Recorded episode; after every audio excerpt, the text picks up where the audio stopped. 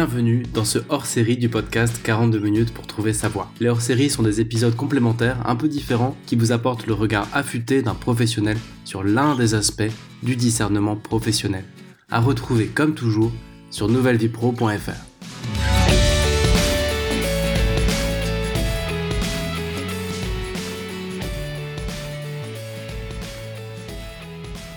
Salut à tous, je suis très heureux de vous retrouver pour un nouvel épisode. Vous avez dû voir que c'est le deuxième hors-série qu'on fait coup sur coup. Alors pourquoi? Parce qu'on est tous coincés chez nous là, un peu confinés pendant un bon mois d'après les experts, peut-être plus. Et mon invité d'aujourd'hui, il a un programme clé en main à proposer à ceux qui veulent profiter de ce temps de confinement, de mise en pause un peu de notre vie pour avancer dans leur vie professionnelle, prendre du recul. Le thème de cet épisode, c'est la psy-tech, ou plutôt comment une startup a inventé une nouvelle méthode de discernement. Je vais passer le micro à Ludovic de Groma, cofondateur et CEO de Chance, qui va nous parler de social business, de technologie, de psychologie, mais surtout de comment on trouve le bonheur au travail.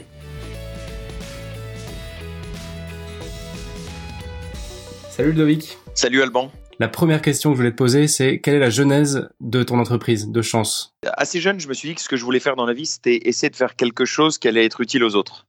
Euh, et mon premier boulot euh, a été d'aller monter une usine de fabrication de bouteilles en verre euh, pour les vins et pour les spiritueux aux Émirats arabes. Et là-bas, j'étais en fait au milieu du désert. Et ça, c'était euh, il y a maintenant 8 ans. J'étais en charge de toute la partie non technique de ce projet, et notamment du recrutement de 200 personnes. Et ça, ça m'a amené à aller mener un peu plus de 1000 entretiens en Inde, aux Philippines, au Sri Lanka, en Arabie Saoudite, au Pakistan, au Népal, tu vois, un peu partout autour des Émirats, là où les gens avaient de l'expérience en fabrication de bouteilles. Et donc, je menais tous ces entretiens, et ce dont je me rendais compte, c'est que tu checkes les compétences techniques des gens, et ce n'est pas le plus difficile finalement. Mais euh, en tant que recruteur, mon job était de prédire la performance future des gens. Et donc, ce qui fait la performance, c'est le fait d'y aller avec son cœur quant à les compétences. Euh, et donc, je demandais aux gens, en fait, pourquoi est-ce que vous faites ce job? Pourquoi est-ce que vous travaillez dans l'industrie du verre? Pourquoi, pourquoi est-ce que vous voulez continuer à faire ça, etc. Et 90% des candidats ne savaient pas. Euh, il me disait parce que euh, j'ai commencé parce qu'il y avait une usine à côté de là où j'habitais, parce que mon père travaillait dans cette industrie, parce que euh, il y avait une opportunité. Mais en fait, les gens savaient pas et ils continuaient potentiellement toute leur vie à faire ça. Et donc moi, en tant que recruteur, je devais faire un pari sur leur performance future. J'avais au bout de mon stylo la vie des gens et, parfois on multipliait par exemple les salaires par quatre pour les candidats indiens. Donc j'avais une responsabilité majeure par rapport à eux, par rapport en fait à la vie de leurs enfants et la vie des enfants de leurs enfants. Et ben, j'en étais remis à mon intuition pour faire une petite croix. Et donc, c'était en fait hyper sous-efficace. On a fini par monter l'usine, recruter tout le monde tant bien que mal. Et de là, je suis parti à San Francisco euh, pour être en charge des opérations, de la partie opérationnelle de la même entreprise à Napa Valley, qui est en fait l'endroit où il y a du vin en Californie. Et en, parallèle, j'ai repris un master de psycho-appliqué. Euh, et ce qu'on appelle la programmation neurolinguistique et l'étude de la communication euh, verbale, non verbale, des modes de pensée, des schémas de pensée euh, et du coaching et bah, par intérêt intellectuel à ce moment-là, le soir et le week-end pendant un an. Et en fait, euh, là-bas, j'étais, j'étais, je recrutais également, mais des profils beaucoup plus qualifiés, Ivy League, euh, directeurs commerciaux, etc. Et donc, je redemandais aux gens en fait en entretien, bon, ok, d'accord, vous avez les compétences techniques, mais pourquoi est-ce que vous faites ça? Et là, c'était à l'américaine, that's the job of my life, it's amazing, blablabla. Bla, bla. Et en fait, les gens savaient pas. Et j'ai fait des erreurs de recrutement massives. Euh, et c'est comme ça, ça que veut dire quoi? Ça veut dire juste ils étaient mieux préparés pour les entretiens d'embauche, mais le, le fond de leur démarche n'était pas plus clair qu'au Moyen-Orient, quoi. Exactement. Et sur des niveaux de qualification qui étaient très différents. Euh, d'un manœuvre, d'un chauffeur en logistique euh, aux Philippines à un Californien étant, ayant étudié à Stanford. Et en fait, c'est comme ça, petit à petit, que je me suis mis à réfléchir à ce sujet. Et je me suis dit, mais en fait, attends, Ludo, si tu penses à la façon dont le monde du recrutement est fait, tout le monde du recrutement est ce qu'on appellerait company-centric. C'est-à-dire que les entreprises ou bien les chasseurs de tête qui agissent pour le compte des entreprises ou les agences de recrutement qui agissent pour le compte des entreprises font, tu vois, une petite boîte avec les compétences requises. Et ensuite, on essaie de faire passer à travers ton calque de ta petite boîte découpée les candidats. Sauf que tu peux être le meilleur recruteur du monde si jamais en face le candidat ou la candidate ne sait pas ce pourquoi elle est fait, et eh ben tu n'arriveras jamais à le déterminer en une heure ou en deux heures Et, donc, et donc, structurellement, ce système de recrutement marche pas. Et c'est à quoi ça aboutit? Ça, ça, aboutit à aujourd'hui, on considère qu'il y a 67% des gens, deux tiers des gens dans le monde, qui se disent désengagés au boulot. Et tu t'es dit que c'était possible de changer ça? Et à ce moment-là, je me suis dit, mais en fait, euh, dans, dans, ma volonté d'essayer de faire quelque chose pour les autres et en particulier les personnes moins favorisées, je me suis dit, attends, euh, les, les, candidats que je voyais par exemple au fin fond de l'Inde, ils ont aucune mobilité sociale possible. Ils vont toute leur vie continuer à faire des jobs dans lesquels ils s'épanouissent pas, donc dans lesquels ils y vont pas avec leur cœur. Et donc, il y a une, chance pour qu'ils performent et donc qu'ils puissent avoir une mobilité sociale qui est très limitée. Sauf que si tu réfléchis à la notion d'engagement, l'engagement au travail, le fait de vibrer dans ton travail, est une condition qui est nécessaire à la performance au travail, qui elle-même est une condition nécessaire à la mobilité sociale. Donc, si tu travailles sur l'engagement au travail des personnes moins favorisées, tu améliores, par voie de conséquence, euh, la mobilité sociale et donc l'égalité des chances. Il pourra être promu, obtenir un salaire supérieur, et c'est comme ça que tu crées un mécanisme de mobilité sociale. Ok, je comprends. Il n'y a pas un peu un biais? Est-ce que tout le monde aspire à ça? À la mobilité sociale? Oui, et aussi à l'épanouissement professionnel. Pour moi, c'est un sujet important. C'est bien pour ça que j'ai créé ce podcast. Mais parfois, t'as un peu des gens qui te disent, mais au final, c'est un boulot et ça me convient aussi comme ça, quoi. Si on essaie de raisonner par l'absurde, est-ce qu'il y a des gens pour qui le non-épanouissement est acceptable? Personne ne vient chercher le non-épanouissement. Donc, tu es d'accord avec moi là-dessus? Complètement, oui. Donc, il y a les gens qui peuvent, qui vont dire le contraire, sont des gens qui vont dire, en fait, le boulot est un moyen. Je m'en fous à partir du moment où ça me ramène un salaire qui me permet de faire d'autres choses. Ça, c'est potentiellement vrai. Mais si tu creuses, il y a probablement deux choses derrière. Un, c'est ce qu'on voit énormément euh, chez les gens qui passent chez Chance.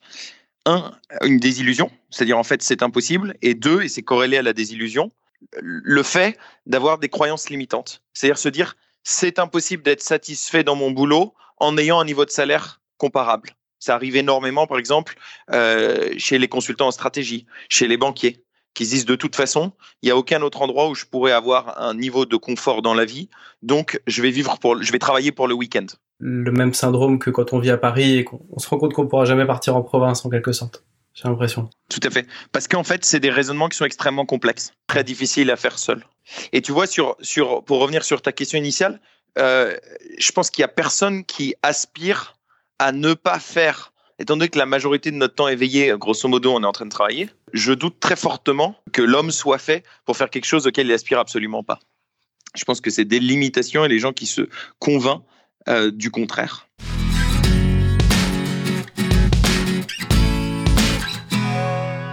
Sur cette base-là, tu es toujours euh, donc euh, aux États-Unis. Tu te dis bon bah voilà, je fais le même constat au Moyen-Orient et aux États-Unis. Comment tu as mis tout ça en action après? Là, on est en début 2014 et, et donc j'étudiais la psychologie. Je découvrais la tech à San Francisco parce que si tu t'intéresses pas un peu à la tech, t'as pas de potes parce que personne ne te parle, parce que c'est finalement toute la vie de cette ville. Euh, et donc je me suis dit, en fait, si tu combines le pouvoir de la technologie et de la psychologie, que tu travailles avec les entreprises pour permettre aux gens eux-mêmes d'identifier ce pourquoi ils sont faits, c'est dans l'intérêt de tout le monde. Et on peut créer quelque chose de puissant. Toujours avec cette idée de dire, OK, euh, on peut faire quelque chose pour les personnes moins favorisées avec euh, la mobilité sociale pour ce qu'on s'est expliqué avant. Et mon idole dans la vie, c'était Mohamed Younous, qui est le fondateur du microcrédit, qui a créé la Grameen Bank et qui a obtenu euh, le prix Nobel de la paix pour ça. Et en fait, j'avais étudié tous ces bouquins euh, précédemment pendant mes études, où j'avais une spécialisation en entrepreneuriat social. Et je me suis dit, je veux aller comprendre. Il a conceptualisé en fait cette notion de social business, qui est de se dire ces modèles hybrides entre l'ONG et la for-profit, pour essayer de maximiser l'impact social par un modèle d'entreprise. Et ça, ça m'intéressait énormément. Et donc, je me suis dit, OK, va sur le terrain. Je suis parti trois semaines au Bangladesh pour aller étudier les différents modèles qu'il a développés là-bas. Euh, la Grameen Bank, évidemment, une joint venture avec Danone, avec Veolia, avec BASF, etc. Et puis, au bout de trois semaines, il y avait la journée mondiale du social business, qui sont en fait 2000 personnes qui viennent du monde entier pour discuter de ces sujets. Et la veille, Younous avait invité quelques délégations internationales à un dîner de gala. Je pas tout fait inviter, mais je me suis débrouillé quand même pour entrer. Et puis, généralement, dans le monde du social, les gens sont pas particulièrement fringués. Donc, j'arrive avec une chemise en jean et un pantalon vert. Et puis là, dans la salle, c'était plutôt chic et tout. Donc je me suis dit, Ludo, t'es complètement à côté de la plaque. Et euh, au cocktail, je me tourne vers mon voisin de droite. Je dis, bonsoir monsieur, vous venez d'où? Il me dit, je viens du Kazakhstan. Ah bah, génial, moi j'ai une France. Et qu'est-ce que vous faites au Kazakhstan? Il me dit, je suis le ministre de l'économie. Ah, bah, génial, moi je suis Ludo, je suis ministre de rien du tout. Et tu vois, tu avais des, gens des gouvernements, des Nations Unies, des grandes entreprises, des grandes fondations, et puis moi. Et, euh, finalement, Younous arrive. Donc j'étais comme un gosse qui voit le Père Noël pour la première fois. Il monte sur scène, tout le monde va s'asseoir au table de gala, je m'assois au fond. Et puis il nous fait un speech super charismatique de 20 minutes. À l'issue de quoi, il nous dit écoutez, au Bangladesh, il est super impoli de commencer à dîner avant l'arrivée de tous les convives. Or, la délégation de Hong Kong est bloquée sur le trajet entre l'aéroport et l'hôtel. Et donc, il demande à ses collaborateurs, est-ce que quelqu'un voudrait expliquer quelque chose par rapport à la journée du lendemain, qui est la raison pour laquelle tout le monde venait du monde entier? Comme personne ne bougeait, je me suis dit, Ludo, c'est pour toi. Je me suis levé du fond et je me suis mis à courir avec ma chemise en jean entre les tables de gala. Et j'arrive en bas de la scène euh, je me souviendrai toujours, il y a Younous qui est normalement quelqu'un de très souriant, je sais pas si tu vois son visage, je, quelqu'un je vois bien, oui. Et qui, qui là ouvre deux grands yeux en, en, disant c'est qui ce petit jeune là qui débarque? Et puis au deuxième rang, je vois euh, Emmanuel Faber qui est le, le CEO de Danone, qui en France parle beaucoup de comment est-ce que euh, les entreprises au cœur de l'économie peuvent avoir un impact positif sur la société. Je me dis, attends, là, tu as ton idole, là, tu as euh, le mec avec qui tu voudrais discuter dans ton pays de cette idée, rate pas. Et là, c'était les cinq secondes les plus longues de ma vie en montant les marches, tout doucement, tout doucement. Et puis, j'arrive à côté de Younous, comme j'avais pas l'air méchant, euh, il me prête le micro. Et donc, euh, je leur dis bonsoir à tous. Je m'appelle Ludovic, je suis français, j'ai 27 ans. Et si je suis au Bangladesh ce soir, c'est parce que euh, il y a quelqu'un dans cette salle qui a écrit un bouquin qui m'a beaucoup inspiré. Euh, et alors, je, je, laisse une pause, parce que dans la salle, ils avaient tous écrit trois, quatre bouquins chacun, donc ils disaient tous ça va être pour moi celui-là. Et puis après, je, je pitch l'idée de chance pour la première fois en 15 minutes. Et à l'issue de quoi, Younous m'a pris dans les bras en disant, vous voyez, c'est exactement ça ma vision de social business. Il y a un besoin d'accès à l'orientation professionnelle sans limite dans le monde. Et en fait, les gens continuent à tourner dans leur roue comme des hamsters. Or, si ils veulent se libérer et sortir de leurs conditions pour les personnes moins favorisées, il faut absolument identifier dans quelle voie aller. Et de l'autre côté, les entreprises ont des difficultés majeures en recrutement. Donc, avec le pouvoir de la tech, on peut créer un business model qui financièrement est indépendant et avoir un impact à une échelle mondiale. Donc, à partir d'aujourd'hui, je vais aider Ludovic et ça va fonctionner. Et je suis descendu de scène, j'ai récupéré 150 cartes visite des gens qui étaient là. Euh, le lendemain, j'avais un rendez-vous avec euh, Emmanuel Faber de Danone. Et deux jours après, j'avais un rendez-vous avec Younous qui a accepté de devenir le président d'une boîte qu'on a montée ensemble.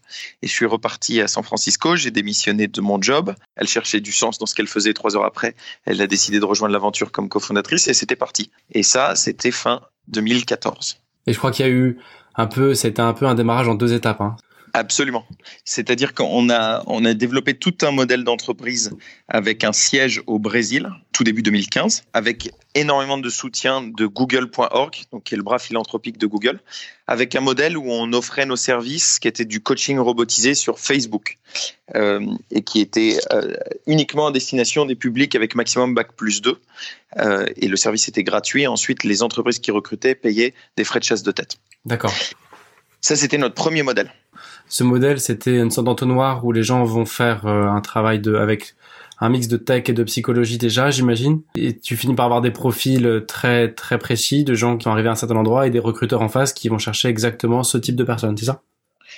Tout à fait. Sauf que en fait, tu finis par devenir company centric comme toutes les autres boîtes de recrutement, puisque qui paye, c'est les entreprises de l'autre côté, et que tu pousses les gens, tu as quand même tendance à dire Ah oui, mais ça, je vous conseille quand même d'aller chez Accor, qui était un de nos clients, alors qu'au fond, c'était peut-être pas la meilleure des choses pour la personne, sauf que ton contrat était de l'autre côté. Et du coup, Chance a fait sa reconversion, et on a fait ce qu'on appelle un pivot majeur extrêmement difficile. J'ai fait un burn-out moi-même à ce moment-là. Ça, c'était il y a 18 mois maintenant, début 2018, où on s'est dit, en fait, on n'est pas aligné avec euh, si je fais un parallèle par rapport aux gens, on n'est pas aligné avec nos aspirations. En l'occurrence, on n'est pas aligné avec la vision de boîte, puisqu'on est en train de devenir une boîte de recrutement comme les autres. Euh, et donc, il faut avoir le courage de changer notre modèle, de changer notre produit. Et on a décidé de déplacer le siège en France et de licencier 80% de l'effectif. Ce qui était extrêmement difficile puisque c'était des amis pour la grande majorité. Et c'est comme ça qu'on a décidé de déplacer le siège en France début 2018, euh, de réduire l'effectif à 10 personnes et de recommencer un nouveau modèle. C'est comme ça qu'on est arrivé à ce second modèle de chance ensuite.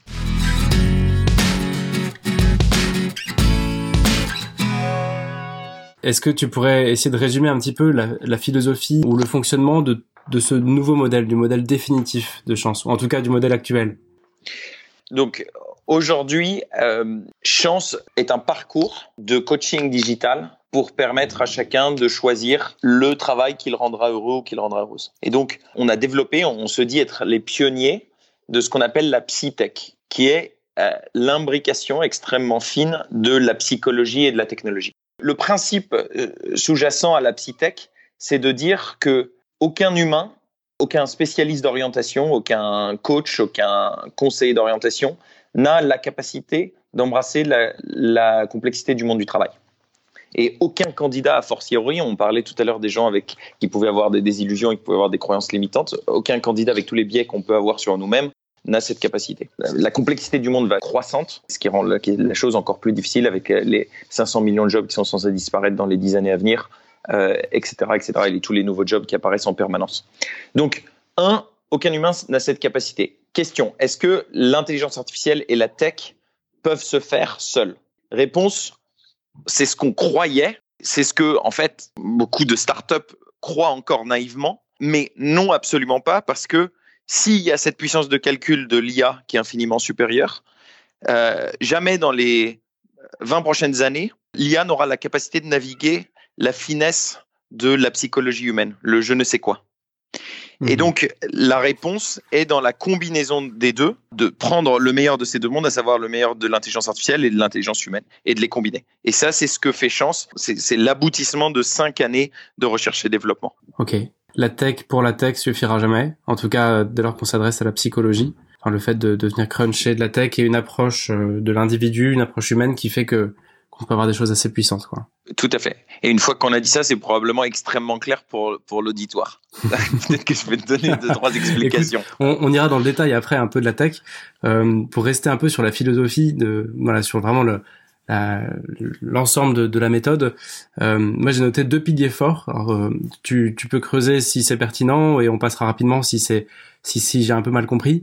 J'ai compris qu'il y avait une question d'immobilisme à la base sur laquelle vous avez beaucoup travaillé et le concept de croyance limitante. Absolument. On me demande souvent qui sont les concurrents de chance? Euh, les gens disent mais en fait c'est assez nouveau ce que vous faites, il n'y a pas vraiment de concurrents, il y a les coachs indépendants, il y a quelques tests euh, psychotechniques à droite à gauche, euh, il y a quelques formations à la connaissance de soi, mais vous n'avez pas vraiment de concurrents. Qui sont vos concurrents? Et ma réponse est toujours en fait effectivement on n'a pas vraiment de concurrents, ou alors notre concurrent est partout et omniprésent, c'est la procrastination. C'est la procrastination et les croyances limitantes. Euh, essayez de réfléchir deux petites secondes à votre ami avec qui vous dîniez il y a six mois qui vous disait pendant le dîner, avant qu'on soit tous confinés chez nous, euh, euh, écoute, mon job, j'en ai marre, je veux changer. et puis vous le revoyez trois mois après, et cette personne vous redit, ouais, mon job, j'en ai toujours marre, j'ai toujours pas changé. Et, je suis sûr que vous avez au moins un exemple, voire peut-être deux exemples, et peut-être que la personne dont on est en train de parler, c'est vous.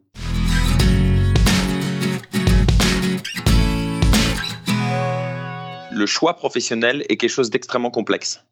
Parce qu'il y a énormément de dimensions qui rentrent, ce que je peux faire, ce que je veux faire, ce que je dois faire, ce que euh, mon environnement voudrait que je fasse, euh, la complexité du changement, ce qu'il faut abandonner, la prise de risque, euh, mes contraintes, etc., etc., etc. Donc il y a beaucoup, beaucoup, beaucoup de choses. Et puis ce qui existe, l'évolution du marché du travail. Donc c'est terriblement complexe. Et c'est pour ça qu'il est nécessaire de passer par une méthode pour pouvoir y arriver, parce qu'y arriver seul, c'est difficile. C'est possible. Il y a plein de gens qui arrivent à déterminer, à avoir en fait par chance à trouver, euh, pas, pas, chance nous, mais euh, par, euh, par, un par, un peu de bol, arrivent à identifier et, finalement se trouver extrêmement bien dans leur boulot, et tant mieux. Mais c'est pas du tout la majorité des cas, comme on vient de le dire, puisque ça concerne, puisque ça ne concerne qu'un tiers des gens. et du coup, pour les deux autres tiers, ben, on propose une méthode pour les y aider pour moi la méthode c'est très important ça fait ça fait deux trois ans maintenant que que je m'intéresse beaucoup à ce sujet-là, de trouver un boulot qui convient bien. Et on, on voit beaucoup d'histoires aussi de personnes qui posent leur dème, qui claquent leur dème, comme on dit, euh, assez contents de ce petit vent de, de nouveauté, de liberté, et puis qui se retrouvent euh, au final de six mois ou un an ou deux ans après avec les mêmes euh, les mêmes limites, la même frustration, parce que le, le travail n'a pas été fait dans le fond. Je pense que mhm. c'est c'est parlant aussi, tu vois. C'est pas de l'immobilisme, mais c'est c'est là que de la, de la, méthode est indispensable pour en tout cas pour la plupart d'entre nous, je pense, ouais. T'as as raison. Il y a l'immobilisme et puis il y a la mode. Il y a la mode du freelancing, il y a la mode de l'entrepreneuriat. Ces dernières années, il fallait absolument devenir freelance, il fallait absolument devenir entrepreneur. Et euh, je vais être à moi-même euh, mon propre boss, blablabla. Mais c'est pas du tout fait pour tout le monde, ni l'un ni l'autre. Euh, et c'est tout sauf une liberté absolue. Et tous ceux qui sont freelance et tous ceux qui sont dirigeants d'entreprise le savent que c'est tout sauf de la liberté absolue. Au contraire, c'est un max de contraintes. Hmm. Euh, et ça, c'est des mauvais choix par, par absence de méthode. J'ai entendu parler de croyances limitantes en surfant un peu sur chance. Alors, c'est un, un, concept euh, un peu connu, mais vous, comment vous l'approchez, ce facteur-là? À plusieurs moments, on vient demander à notre client donc qu'est-ce qui vous limite? Quelles sont vos contraintes? Qu'est-ce que vous ne pouvez pas faire euh, et pourquoi. Et ensuite, on collecte toute cette donnée. Et ensuite, méthodiquement, on va challenger chacun de ces points. Soit ce sont des contraintes qui peuvent être contournées, donc c'était des croyances limitantes, soit c'est en fait, comme son nom l'indique, des croyances, c'est-à-dire qu'en fait, on peut la déconstruire parce que c'est basé sur une hypothèse qui est fausse. Et troisième cas de figure, soit c'est vraiment une contrainte, c'est pas du tout une croyance limitante. Et dans ce cas-là, il faut la prendre en compte comme le cadre, le territoire dans lequel on peut jouer dans l'exercice du libre arbitre et du choix professionnel. C'est très clair. Et pour discerner si quelque chose a une réelle existence, une, enfin, si ça se matérialise vraiment et s'il y a un risque ou autre, un peu de méthode fait du bien aussi. Absolument. C'est extrêmement difficile de travailler sur ces éléments-là seul, voire complètement en mission impossible.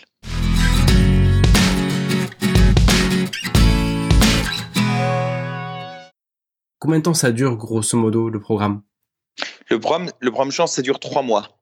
Euh, qui peut être accéléré. Il se trouve que on est justement en train de lancer une, une euh, phase, on n'a pas encore trouvé le nom exactement, mais un programme intensif pour les gens qui sont en confinement actuellement, euh, pour leur permettre d'aller plus vite. Ça dure trois mois pour les gens qui sont en emploi et qui ont un temps limité pour réfléchir.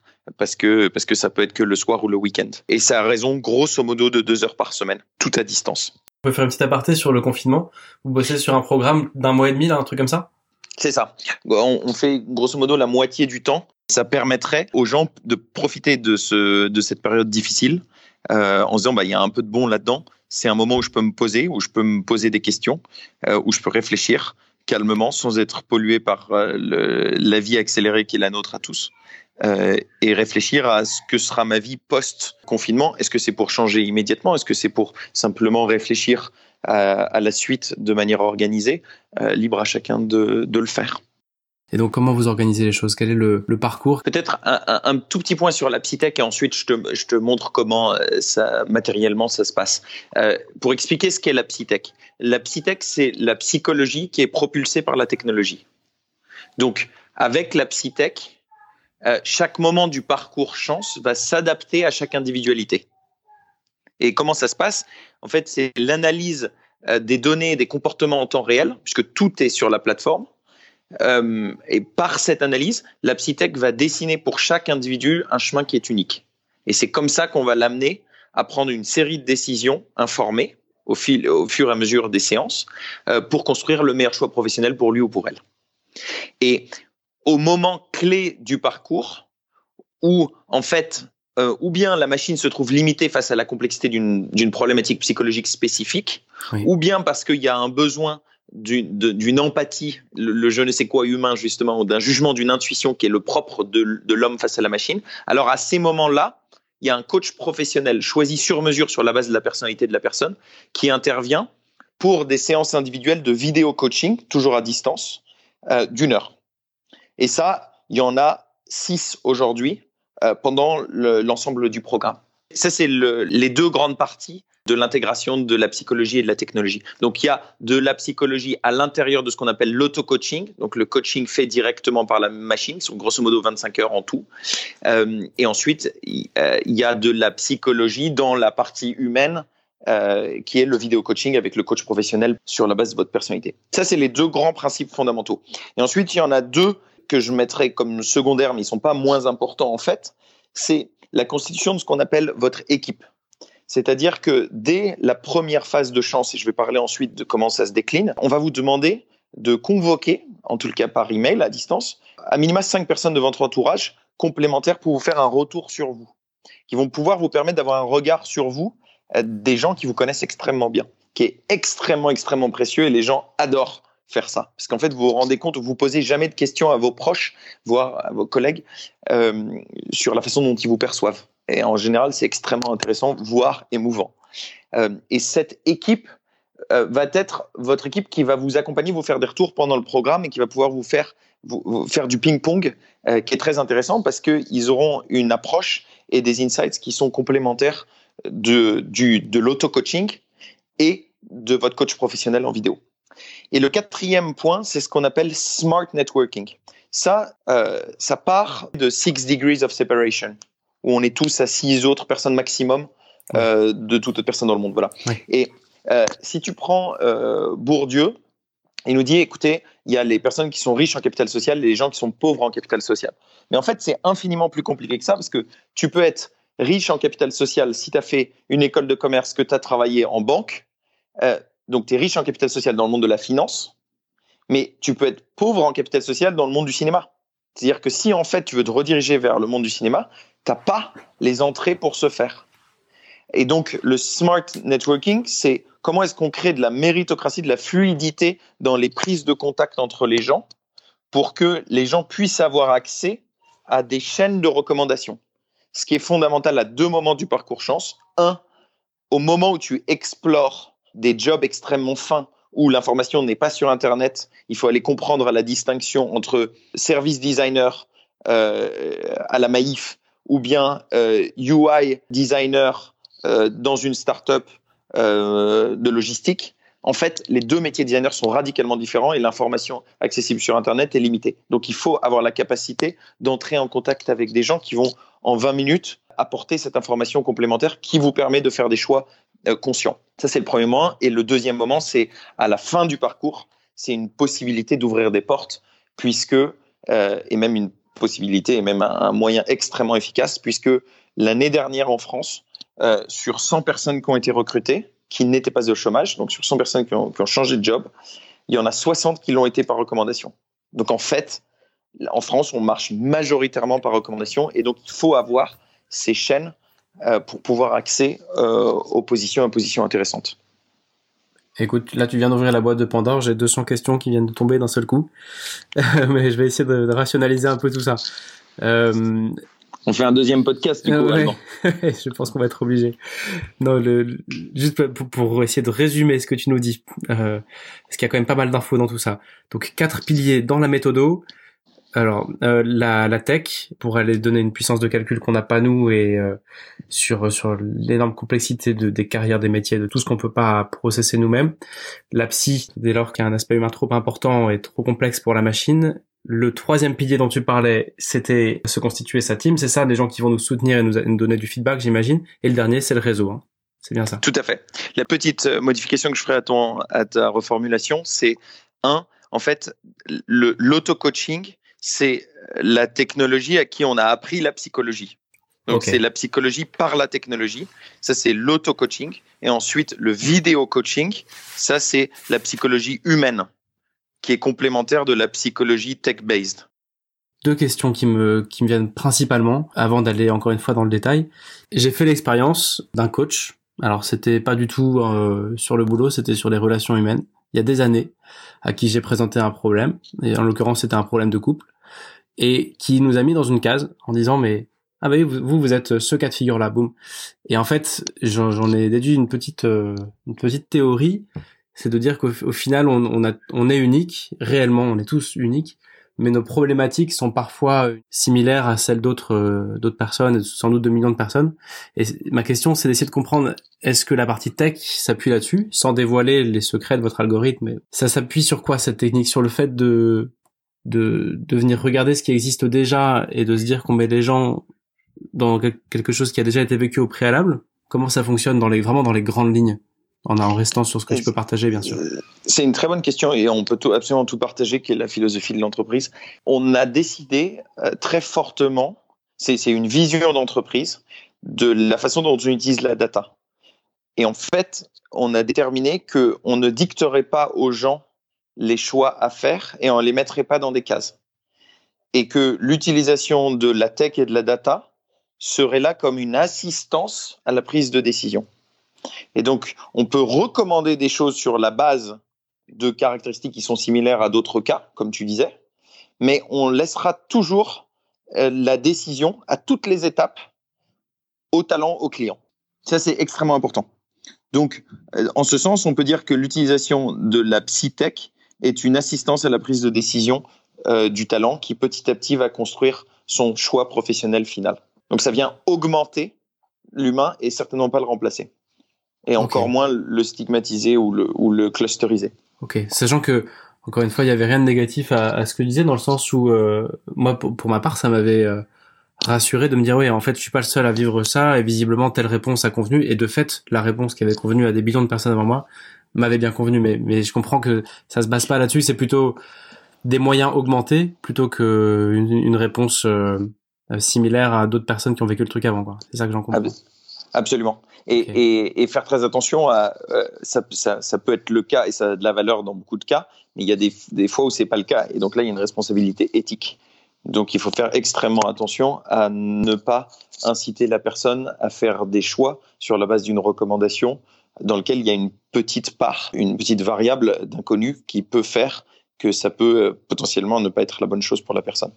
C'est pour ça que, un, on apprend la personne à bien remettre en cause les choses et faire ses choix, et deux, qu'on a aussi le coach en complément pour bien challenger les éléments, et trois, il y a l'équipe en complément qui vient aussi rechallenger, surchallenger, euh, qui est en fait tout un processus de qualité pour être assuré que le choix professionnel final a été testé dans tous les sens et qu'in fine c'est le bon.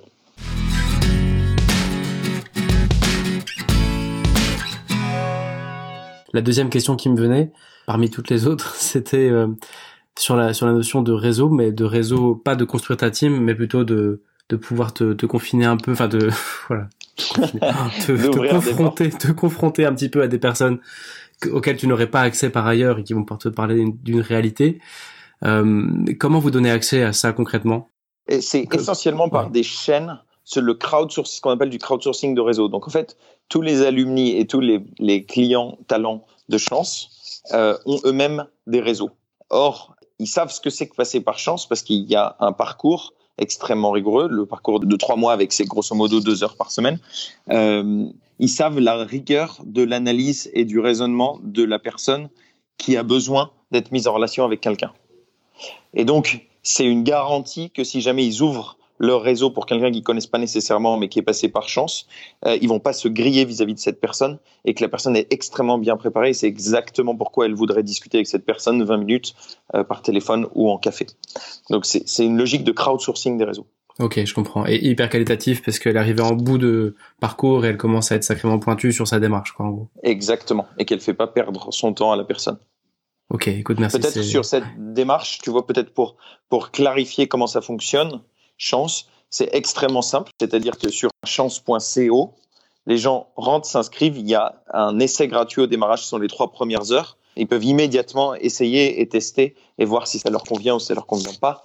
Euh, et à partir de là, au bout de, ces trois premières heures, donc deux heures de self-coaching et une heure de vidéo coaching avec un coach qui aura été choisi sur mesure, là, ils peuvent décider de passer à toute la partie premium qui est l'ensemble du parcours de trois mois. Et euh, ceci est finançable. Et ça, c'est une excellente nouvelle depuis euh, trois semaines maintenant. On a été certifié par l'État CPF, donc compte professionnel de formation, ce qui veut dire que tous les Français peuvent utiliser leur crédit CPF euh, pour payer le programme premium de chance. première chose qui m'a surpris quand je suis arrivé sur votre site, c'était de, voir qu'au final, euh, en fonction du revenu, on, pouvait avoir un accompagnement gratuit. Et ça, je trouve ça, je trouve ça assez fort parce que c'est vrai que c'est un vrai frein de se dire, moi, il y a, il ans, j'ai sonné chez un coach professionnel qui m'a demandé 5000 euros, je suis parti en courant. Oui. C'est une réflexion de la démocratisation du coaching, notamment par l'utilisation de la psychologie. C'est-à-dire que on augmente les possibilités du coaching parce que parce que la tech peut faire de mieux. Euh, et puis on, augmente aussi les possibilités du coach en lui donnant, euh, au moment où il va faire du vidéo coaching, de la data pour être extrêmement efficace dans le temps qu'il va passer avec la personne. Et c'est comme ça qu'on peut le rendre accessible à tous. C'est ça la philosophie derrière Chance, c'est de se dire en fait, cette question de l'orientation professionnelle et des choix, elle concerne tout le monde. Elle concerne euh, les gilets jaunes qui sont en crise existentielle de sens. Elle concerne euh, les cadres de grands groupes ou les consultants en stratégie qui sont en crise de la trentaine et qui se demandent quel est le sens de ma vie. Ça concerne euh, le jeune de banlieue à qui on propose pour la douzième fois de suite la même mission d'intérim qui fondamentalement l'emmerde. En fait, ça concerne tous les Français, sauf qu'on n'a pas tous les moyens et on peut avoir un système qui justement se concentre grâce à tout ce que je vous ai expliqué sur euh, l'unicité de chacun et qui peut faire des parcours super personnalisés afin d'amener chacun au choix professionnel qui le rendra heureux. Et si on prend le temps de, dérouler un peu justement cette méthode, ma question est sans doute débile puisque par construction ça va ça va dépendre de chacun, j'imagine. Ça va dépendre de chacun, mais il y a trois grandes phases quand même. Euh, le premier mois, grosso modo, c'est une phase d'introspection. C'est-à-dire qu'on va travailler toujours avec ce rythme binaire, l'auto-coaching à faire seul quand vous voulez et la séance de vidéo coaching à faire avec le coach, il faut juste s'arranger avec le coach sur la prise de rendez-vous. Vous allez d'abord travailler sur l'introspection, donc quelles sont mes aspirations profondes, quelles sont mes compétences? Et quelles sont mes contraintes? Et ensuite, on va travailler sur toutes vos barrières psychologiques et les, croyances limitantes qu'on pourrait faire sauter, comme on a dit tout à l'heure. Ensuite, on utilise cette data au bout d'un mois pour vous recommander à la fin de l'introspection une liste de 40 à 50 pistes professionnelles qui sont alignées avec qui vous êtes. Ça, c'est le démarrage de cette deuxième phase d'exploration. Ça, c'est une phase qui dure six semaines. Et pendant cette phase d'exploration, euh, est-ce qu'Alban, tu connais le jeu de qui est Oui. Tu sais, est-ce que c'est un homme, une femme? Est-ce qu'il y a une moustache, un gros nez, une grosse oreille? Euh, C'est ça l'inspiration en design, qui est de dire on va réduire de 40-50 jusqu'à 1 par toute la méthode chance pendant les six semaines qui suivent, grosso modo. C'est la fin de la phase d'exploration. Et ensuite, les deux dernières semaines, sont du test and drive. Là, je sais pas comment il faut dire. On, vient tester la robustesse du projet. On vient certifier l'adéquation d'une personne avec un travail au regard de trois choses ses aspirations, ses compétences et ses contraintes. Et ça, c'est la fin du programme de trois mois. Et là, on accompagne ensuite la personne jusqu'à l'entrée dans le job. Très clair. Les aspirations, elles prennent quelle forme dans, votre programme? On parle de quoi quand on parle d'aspiration chez Chance? On parle de cinq, ce qu'on appelle les moteurs, qui sont les éléments essentiels pour euh, que vous soyez heureux dans une fonction. Donc, on vous aide à prendre des décisions, d'abord à clarifier, à écrire, à tester et à classer ce qui compte pour vous dans la vie. Et c'est ces éléments qui construisent ce qu'on appelle mon profil. Et c'est à partir de ça que vous allez tout dérouler. Donc là où on, est radicalement différent, par exemple, des bilans de compétences, euh, en général, on dirait euh, dis-moi ce que tu sais faire, je vais dire ce que tu vas faire. Mhm. Et ce que Chance euh, dit, c'est dis-moi ce à quoi tu aspires et on va construire ensemble ce que tu vas faire. Quel est la, le degré de précision du livrable? On parle de quoi quand on parle de la dernière carte qui est restante? C'est une très bonne question et merci pour celle-ci. On a tendance à croire qu'un métier, c'est un titre. La façon dont on définit une mission professionnelle, un travail chez Chance, c'est quatre choses. Un, c'est un rôle. Donc là, pour le coup, ça, s'approche des tâches que vous réalisez c'est la manière un peu traditionnelle de, donner des titres. Deux, c'est une finalité. Là, pour le coup, extrêmement lié à la notion des aspirations. Trois, c'est un environnement de travail. Et quatre, ce sont les contraintes. Et donc, un projet professionnel, une mission professionnelle à l'issue de chance, c'est ces quatre choses extrêmement claires pour la personne. Comment ça se passe à partir de ce moment-là? Donc on va tester ça, on va essayer de, décortiquer, on va essayer de choquer le projet de différentes manières, histoire de vérifier qu'effectivement c'est le bon et que c'est pas juste un enthousiasme momentané. Et une fois que c'est ça, on va certifier la personne. Donc ça c'est la fin du parcours de trois mois. Ensuite, on va accompagner cette personne euh, dans la suite. Alors là, c'est pas le rythme intensif des trois mois, c'est plutôt faciliter, éventuellement mettre en contact pour des rencontres dans le cadre du smart networking dont je te parlais tout à l'heure, voire des mises en contact avec des chasseurs de tête qui cherchent pour ces, fonctions en particulier ou avec des entreprises qui cherchent avec ces fonctions en particulier. Mais on spécifie surtout quelque chose, c'est que pour rester bien talent-centric, on ne travaille pas pour des entreprises en recrutement. Et donc, on ne peut pas garantir à chaque personne qu'on va trouver pour lui ou pour elle le job. Encore une fois, même philosophique sur la data, on est là en assistance des gens, on est là pour les aider à faire ce qu'il faut pour eux et on n'est pas là pour faire pour eux.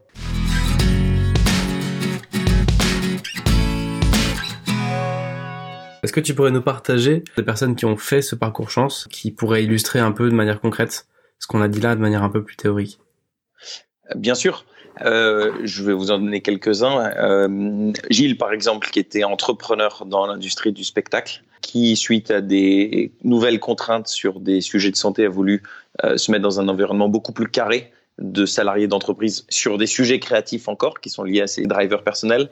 Euh, je pense à Anako qui euh, était dans une, euh, une boîte du CAC 40, pour ne pas la nommer, dans la partie digitale du retail, qui a déménagé pour le coup en province et qui est designer floral. je pense à Alba qui était employé de mairie, qui est en train de devenir designer digital actuellement. Je pense à Elodie qui a eu son congé mat et qui avant était responsable adjoint dans un magasin et qui en a profité justement parce que dans le cadre de la maternité, il y a souvent des questions d'identité assez fortes qui se posent euh, la définition de qui suis-je assez profondément et qui est passé vers un rôle de kiné et qui est actuellement en train de suivre une formation pour ce faire. On n'a on a pas le temps d'aller beaucoup plus loin, mais une question qui me qui m'intéresserait, c'est est-ce que tu n'as que des gens qui souhaitent faire des reconversions ou est-ce qu'il arrive d'avoir quelqu'un qui réajuste un peu sa place dans ce qu'il faisait? C'est ce qu'on appelle une reconversion partielle. Le but n'est pas de changer coûte que coûte. Le but est de se poser les bonnes questions pour s'assurer que le choix qu'on fait après, qu'il soit de rester potentiellement dans le même job, ça arrive un petit peu rarement, euh, ou bien de changer partiellement, ça arrive pas mal, ou de changer beaucoup, ça arrive pas mal, euh, mais de savoir pourquoi on le fait. Parce que ça, ça donne de la liberté, ça donne de la sérénité.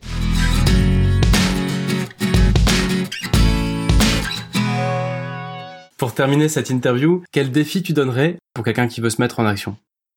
Alors, je proposerais de noter les trois questions que je, que je vais citer tout de suite. La première serait, qu'est-ce que vous regretterez de ne pas avoir fait dans 20 ans? La deuxième serait, qu'est-ce qui vous empêche aujourd'hui de faire un travail qui vous inspire? La troisième serait, comment est-ce que vous avez choisi votre vie actuelle? Et donc, sur la base de ces trois questions, allez voir séparément deux de vos amis. Donc, dites, bah voilà, il y a cette question, je te donne la réponse. Et demandez-leur s'ils sont convaincus par votre réponse. C'est des gens qui vous connaissent extrêmement bien. Et voyez ce qu'ils répondent. Si jamais ils sont hyper convaincus par ce que vous faites, euh, continuez et faites rien. S'ils le sont pas, euh, je pense que ça a de la valeur de se poser des questions et je vous invite à aller sur chance.co et de démarrer le free trial l'essai gratuit et de voir euh, de voir si c'est quelque chose qui vous servirait. Et c'est, on est là pour vous. N'hésitez pas à nous appeler si vous le souhaitez, si vous avez besoin de plus de détails. Euh, tout est sur le site internet, il y a un chat et j'espère que ça vous plaira. Ça plaît à beaucoup de gens et j'espère que ça va continuer. Écoute, merci beaucoup Ludovic. Merci à toi Alban. À bientôt. J'espère que cet épisode vous a plu et je vous donne rendez-vous dans 15 jours pour un nouvel invité. En attendant, n'hésitez pas à laisser un commentaire, rejoindre le groupe Facebook de 42 minutes et surtout, Éclatez-vous dans vos jobs.